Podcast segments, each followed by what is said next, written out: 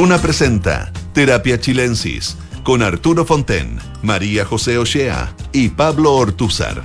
Auspicio de Sonda, líder en transformación digital. Duna, sonidos de tu mundo.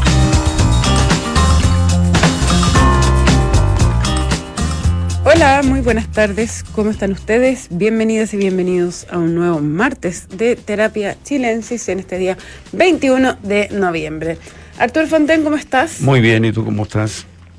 Extremadamente resfriada, pero fuera, fuera yo creo de que eso. eso es alergia. Bien, no, alergia, resfrío, no sé qué cosa. pero- Alergia, yo creo que la primavera te causa alergia. Me, me causa alergia, no me encanta la primavera, no me debería causar ni una alergia.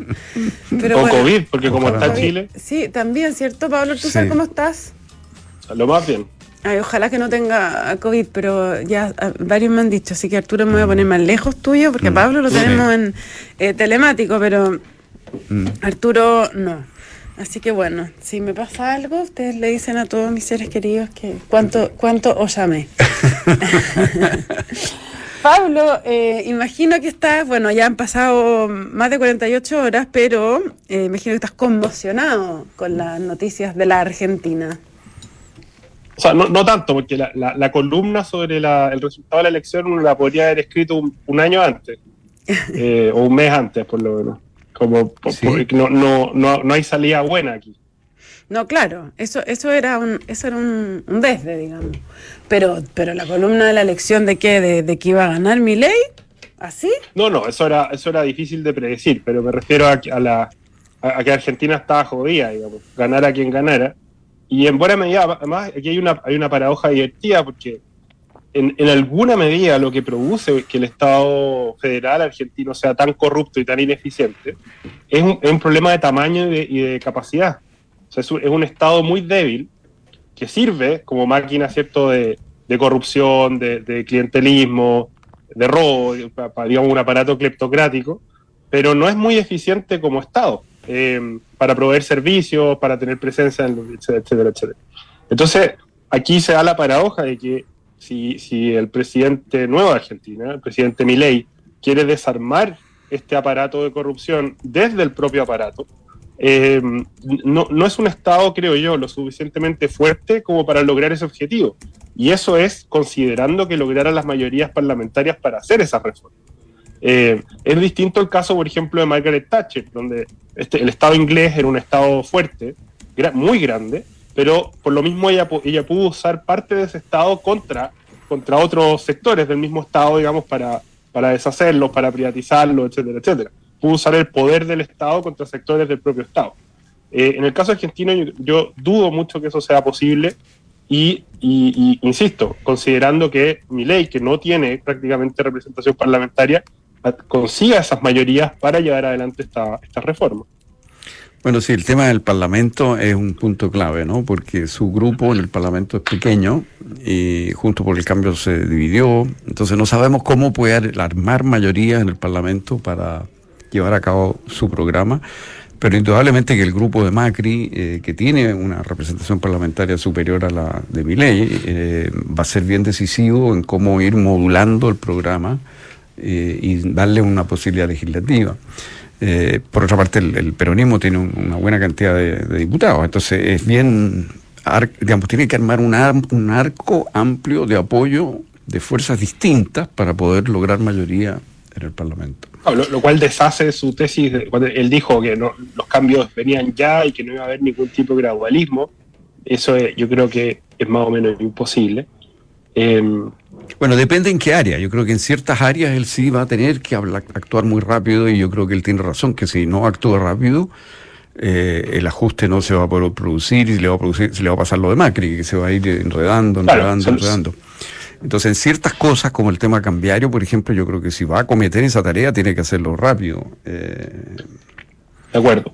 Ahora, hay un tema, eh, Pablo, que, que ayer planteaba Arturo, que es bien interesante y de repente eh, podríamos volver sobre eso, que es ¿Cómo, ¿Cómo va a ser el impacto que tiene eh, la figura de Milei y el remesón que pegó en, torno a los contenidos, a propuestas, eh, en la derecha chilena hoy día. No sé si el mundo más bien republicano, etcétera, pero, pero, pero hay un sacudón que generó mi ley que puede tener cierta réplica aquí, ¿no?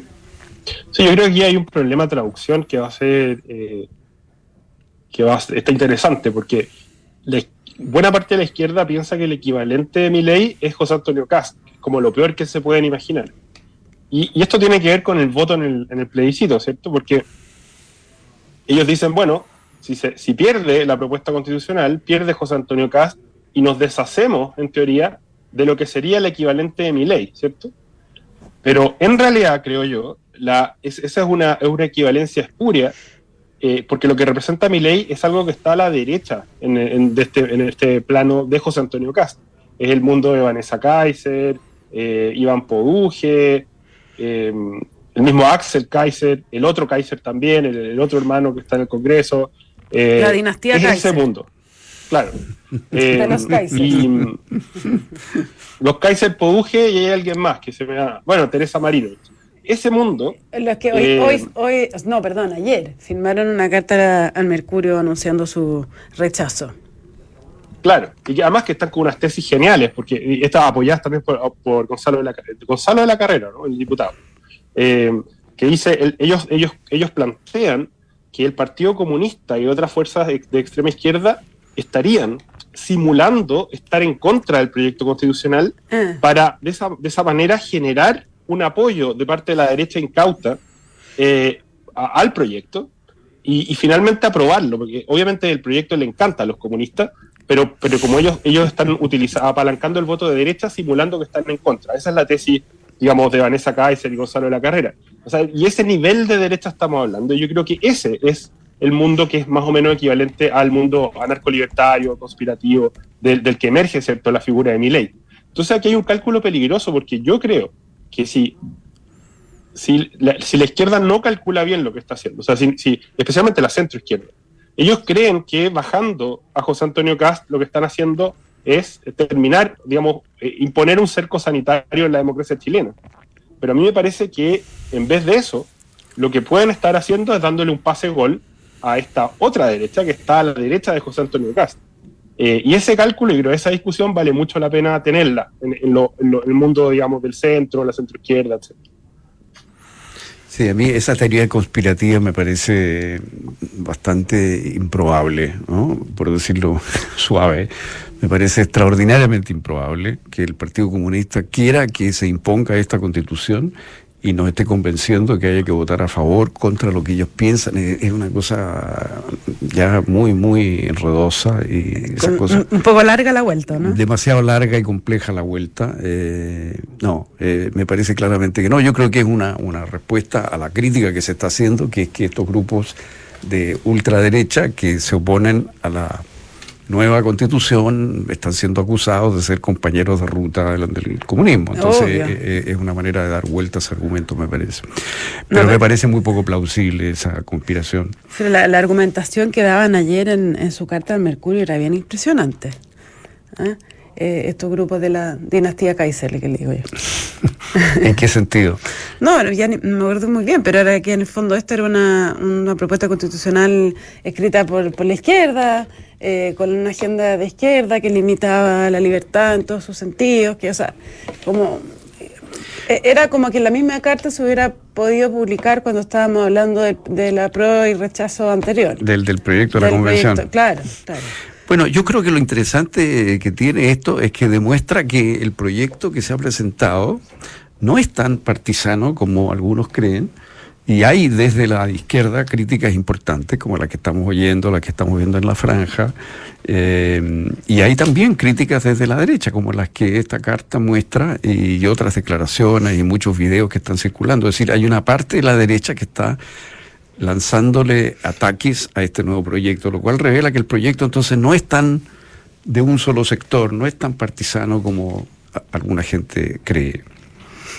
De hecho, la, crítica de, este, estos este grupos de extrema derecha es que el proyecto constitucional reconoce ciertos derechos colectivos de los pueblos indígenas, que el proyecto incluye el Estado Social de Derecho y, ah, y, además, eh, al parecer, les molesta mucho que eh, son reconocidas, ¿cierto?, los tratados internacionales, eh, lo cual, según ellos, daña irreparablemente la soberanía del Estado. Eh, esos tres elementos. Entonces, y, al menos los primeros dos, obviamente muestran que el proyecto no es un proyecto partisano de extrema derecha equivalente a lo que era el proyecto que, emanó de la convención, que recordemos que se, escribió desde una hoja en blanco. En este caso eso no ocurrió.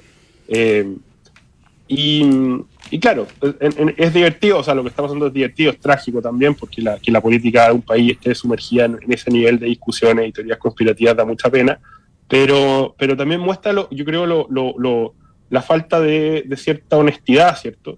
Que puede ser voluntaria o no, la gente se autoengaña, digamos, fácilmente, eh, por parte del mundo que, está jugadísimo por el rechazo y convencido de que eh, esto, esto es básicamente lo mismo del equivalente de valor opuesto de lo que trató de hacer la convención con el país. Sí, una de las, eh, de, las argumentaciones que está detrás de esto es justamente que el proyecto se aleja de la constitución vigente. Entonces, la idea de que entre la constitución vigente y el nuevo proyecto, el nuevo proyecto sería, digamos, más radical de derecha, por así decir, que la constitución vigente, bueno, esta argumentación se opone a eso y muestra más bien lo contrario. Es, evidentemente falso, yo creo. por ejemplo, la izquierda quería, la izquierda pretendía un programa puro eh, y ese era un proyecto nosotros lo discutimos alguna vez. Eso es un ánimo revolucionario, o sea, la idea de instalar un programa puramente de izquierda utilizando la Constitución eh, como caballito de batalla con, el gobierno del presidente Boric, digamos, haciendo y deshaciendo en base a esa nueva Constitución, ese es un proyecto revolucionario, no un proyecto de reforma constitucional. Y lo que estamos viendo ahora es un proyecto de reforma constitucional, que puede gustar o no, obviamente, y hay muchas discusiones al respecto, pero en ningún caso es equivalente a lo que se pretendía hacer con, la, propuesta de la convención. Sí, yo viendo algunos de estos argumentos que, circulan eh, de, estos grupos, me, ha, me, ha, llamado la atención cómo el texto es más flexible y abierto de lo que parece. Eh, porque ellos hacen una lectura muy distinta de los distintos, de los diferentes artículos y sobre todo marcan una diferencia muy grande respecto del texto actual. Por ejemplo, en el tema indígena, bueno, este texto reconoce la multiculturalidad, por ejemplo, cosa que la constitución actual no hace. Establece igualdad de salarios para hombres y mujeres, cosa que la constitución actual no hace. Y así, hay una cantidad de temas pero es que en los que hay una diferencia con la constitución actual y que ellos lo interpretan como una amenaza de alguna manera a la concepción de derecha que, en que ellos se, apoyan o que ellos sostienen. Entonces, muestra que el texto es, permite lecturas más, eh, más plurales. Ahora, lo que sí, eh, Pablo, retrocediendo un poco, yo tengo la impresión de que eh, una de las cosas interesantes que tiene el fenómeno Milley es que a pesar de su estilo, lo decía ayer, a pesar de su tono eh, irascible, agitado, extremado, él hace trabajo conceptual como político. Él coloca algunas explicaciones económicas, sobre todo, eh, muy sencillas, pero que tienen profundidad, digamos, que tienen mm. lucidez. Él, en ese sentido, él está dándole explicaciones a la gente. Y yo pienso que una de las lecciones eh, para un político chileno es que, bueno, la población quiere explicaciones, el, votante no es tonto, el votante es una persona inteligente que quiere entender. Por supuesto. Y aprecia que el político le ofrezca una explicación de qué está mal y por qué. Eh, no es mera agitación, ¿no? Eh, hay en él algo conceptual que podemos compartir o no, pero en términos económicos es bastante interesante lo que él plantea muchas veces. Es muy radical, la situación argentina requiere soluciones bien extremas, porque la situación es muy extrema, pero, eh, pero no cabe duda de que hay un aparataje conceptual detrás de él que él transmite y es políticamente eficaz haciéndolo. Sí, no, y él viene de una tribu, la libertaria, digamos, que tiene, que tiene sus propios textos y grupos de estudio y tradiciones editoriales. efectivamente, ahí hay un aparato conceptual e intelectual detrás, que no es, no es baladí, no, es una cosa eh, chanta, digamos. Eh, y, eso en Chile no existe. Y, y, además los políticos en Chile, parte de la crisis en la que estamos metidos es que los políticos en Chile se han acostumbrado a mentirle a la gente deliberadamente a tratarla como tonta. Las explicaciones que dio la, izquierda respecto a por qué perdió eh, el proyecto de la convención creo que retrataban perfectamente eso. O sea, se asumió que en la convención el presidente dijo, fuimos más rápido que nuestro propio pueblo, eh, la convención eh, eh, se supone, después Fernando Adria decía que era se había rechazado porque se había disfrazado la tía Pikachu, el dinosaurio, el otro había votado de la ducha. Y eso, eso, eso es una forma de decir, en realidad la gente es tonta, es sumamente manipulable. Ganaron las fake news, todo eso fue parte de, su diagnóstico. No hubo ni una, ni una autocrítica seria. y eso se repite ahora en la campaña. Y vemos además políticos darse vuelta a la chaqueta una y otra vez eh, pensando que, la gente no se, no se acuerda de nada. La misma Michelle Bachelet, que había dicho hace un año, Michelle Bachelet dijo que era, que era, eh, que era fantasioso pensar que la constitución podía ser la casa de todos. Y ahora van y le preguntan por qué está en contra la constitución y dice, ah, es que no es la casa de todos. O sea, ese es el nivel de la política en Chile y eso obviamente que, en algún minuto, cuando, cuando hace su discurso de, del triunfo, lo que estaba gritando la gente era que se vayan todos. Y ese es el escenario en que nos podemos meter en Chile si seguimos como vamos. Pablo y Arturo Fontel, los quiero cambiar de tema. Me, interesaría saber su, su, mirada en términos como desde la academia y la, teoría. Eh, la vida privada de los presidentes. ¿Cuánto es exigible eh, como público saber, como público, como sus ciudadanos, digamos, eh, saber o no saber. A ver, lo estoy, obviamente que estoy hablando de este tema a propósito de. De la novia Milei. No, del quiebre del presidente Boric con Irina Caramanos, en que él em, expone este esto en, sus redes sociales, luego de que circulara un video, él que estaba viendo a alguien. Em, pero da toda una explicación muy larga de esto que dice que no, no pensaba en el mismo futuro íntimo para los dos.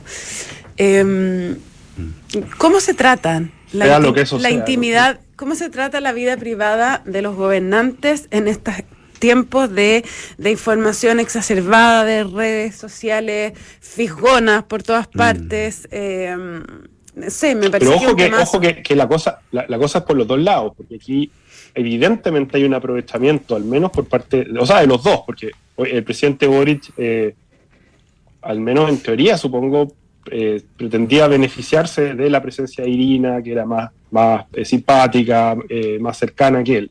y en el caso de ella, ella le sacó el jugo a, estar, no sé, un par de meses en el cargo y desarmarlo, que, lo, sigue exprimiendo. Ya un, montó un negocio en torno a, haber desarmado el cargo de primera dama, que no se ve como una gran, digamos, una, una gran proeza, pero, pero, pero en el fondo ya en el fondo ha hecho un, imperio en torno a ese, a ese evento. Eh, y entonces, igual aquí más o menos, pues pasa dando charlas TED en Estados Unidos, contando que, como si hubiera, no sé, ganado la Segunda Guerra con, la cuestión. Eh, y, y, como si hubiera sido un, gran triunfo en la, en, la, en la, lucha de la causa de las mujeres, que es una cosa épica, como la, la, señora esa que no dio el asiento en el bus en Estados Unidos, una cosa así. Rosa Parks. ¿Pero eso es lo que hace? ¿Eso lo que hace? No, yo creo que le estoy poniendo un poco no, de color. No dice eso. Yo estoy diciendo, yo estoy diciendo que ella utiliza, eh, le, pone color a haber desarmado la institución de primera dama, como si hubiera sido un gran hito en la causa, en la lucha de las mujeres y no sé qué cosa. Eh, y, ha ganado mucha exposición pública, por eso digo que ha sacado el jugo y ha montado una industria en torno a haber sido la, la pareja del presidente durante este tiempo. Entonces hay un, obviamente una ganancia en torno a la explotación de la propia intimidad, y luego, eh, bueno, eso obviamente trae consecuencias eh, después, porque la, prensa no solamente va a estar ahí para las necesidades, eh, digamos, mediáticas positivas de, las personas, sino también para las negativas. entonces, uno preferiría, y creo yo, lo más razonable sería no mediatizar las relaciones, pero eso implica también no, no pretender explotarlas para el propio beneficio, cuando eso convenga, porque si se abre esa puerta, después es muy difícil cerrarla eh, digamos, eh, eh, en un momento en que ya se convierte en una molestia.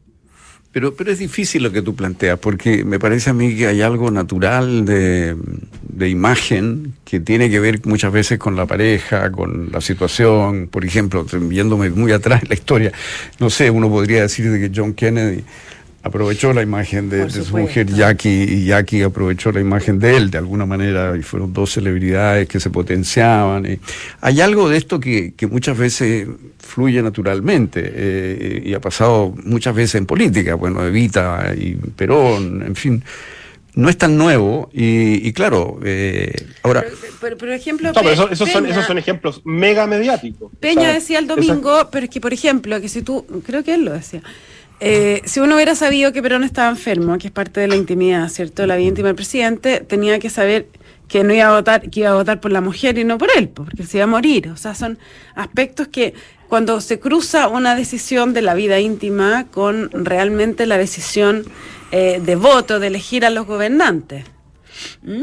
Bueno, a ver, hay una, eh, digamos, en la justicia americana se ha instalado y eso se ha generalizado bastante en el mundo como concepto, que la vida privada de las figuras públicas, digamos, es más reducida, por así decir, que la vida privada de los seres como nosotros, eh, común y corriente, digamos, ¿no?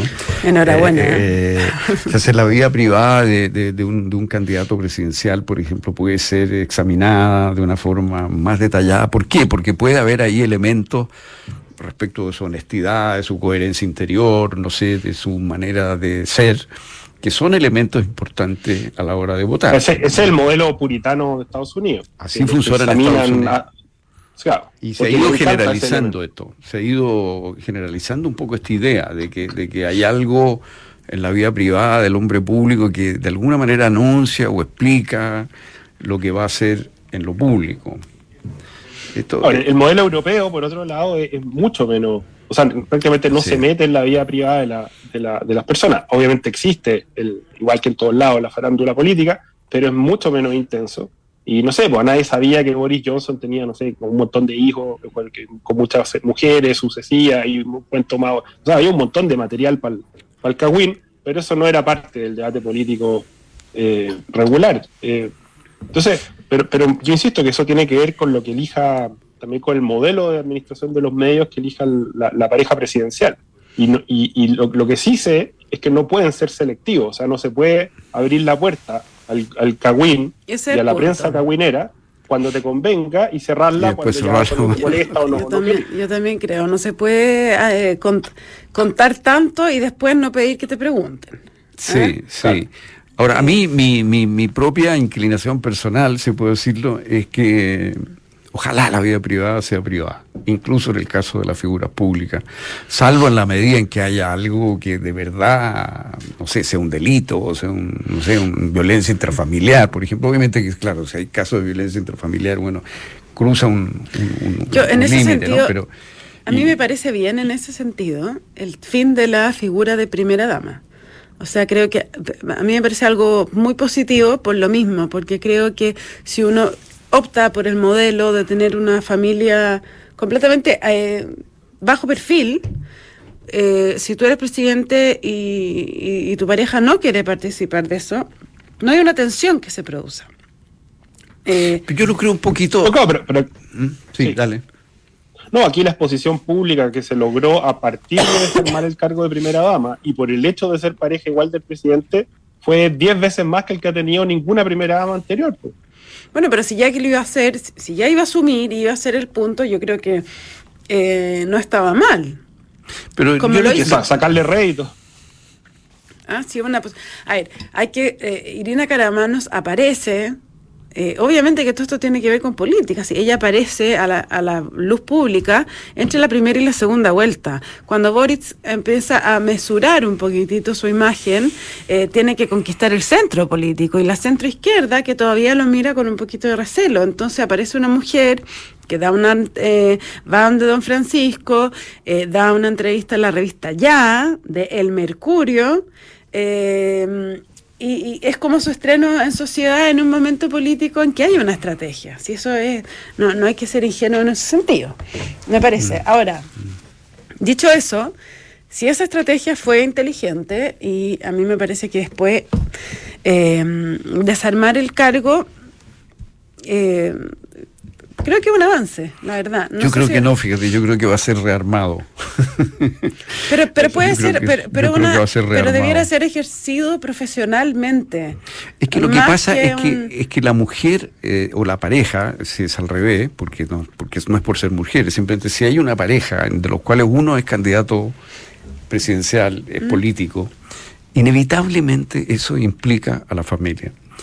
Y, me parece a mí que... Sí, pero implica a la familia, pero esto es un cargo que a, yo, a mí me parece que, tiene una imagen como eh, de, muy estereotípica de el macho eh, proveedor, eh, está el intelecto ahí, está el trabajo, y la mujer es como la dueña de la caridad.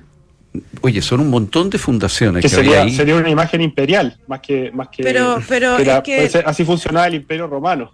Pero, eh, son puras fundaciones. Oye, pero son fundaciones importantísimas. Pero yo no estoy diciendo que no sean importantes. Que requieren un trabajo bastante activo. O sea, no sé, la mujer de Salvador Allende tenía oficina en la moneda por eso. Arturo, no puedo estar más de acuerdo que son importantísimas. Es muy importante que estén estas fundaciones que asociadas a la presidencia, pero creo que tienen que hacerse alguien, o sea, eh, hacerse cargo alguien por lo mismo alguien que sea especializado y sepa eh, cómo hacerlo y que la persona que acompaña no al presidente en su vida privada pueda aparecer cuando quiere y cuando no, pero no tenga per se un rol que es como, yo lo encuentro un poco un poco irreal yo lo encuentro un poco irreal. yo creo que yo creo que, la vida política la vida política real hoy día es muy eh, eh, importa mucho a la pareja y la pareja hace una acción hace una acción política o sea esa mujer eh, o ese hombre tiene que haberse preparado para eso en el tiempo, no sé, yo no lo veo tan, tan realista. Yo que eh, yo, Irina, digamos, Irina Caramano eh, hoy día se ha dedicado a cosechar el hecho de ser pareja del presidente, pero sin ninguna responsabilidad. Bueno, ella y, todos los beneficios van para ella nomás. Pues, eso, eso, eso ha hecho. Pero si ella es política, además, ella ella tiene una, ella era militante de un partido, no, no, era una persona ajena a este y lo sigue siendo. ella lo sigue siendo. No sé, a mí, yo siempre pensé que no, no debía saber. yo creo que son cosas, son cosas diferentes, porque yo puedo, uno puede decir, mire, está bien, no, se tenía que deshacer el cargo, perfecto. Para, porque si, y como tú bien decías, si la, si la, si la pareja del presidente quiere exponerse o no, tema tema de esa persona. Pero, pero aquí lo que ha habido es un lucro feroz político en torno a disolver los cargos y no tener, no tener que hacerse cargo de ninguna de esas cuestiones que supuestamente quedaron a cargo de gente especializada, cuando el Estado todos sabemos cómo funciona. Eh, y además, y, yo, yo, siempre contrasto esto con Luisa Durán, que era un asistente social y que programas como Sonrisa Mujer, la orquesta, etcétera, etcétera, son, son un, legado, digamos, importante de ese gobierno. No, de todas eh, maneras, pero, pero también puede ser un legado del gobierno si se lo encabezan eh, personas, Otra persona, personas que, no son especialistas eh, que tienen magíster en, en fundaciones, qué sé mm. yo. ¿Eh?